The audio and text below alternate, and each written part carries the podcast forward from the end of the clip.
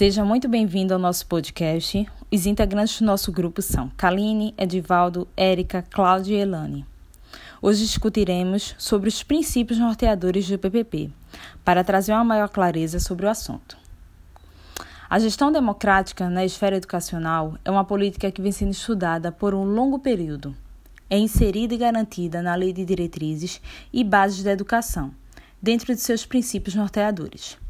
Esses princípios precisam ser percebidos e analisados de uma forma interligada. A relação entre a comunidade e a escola.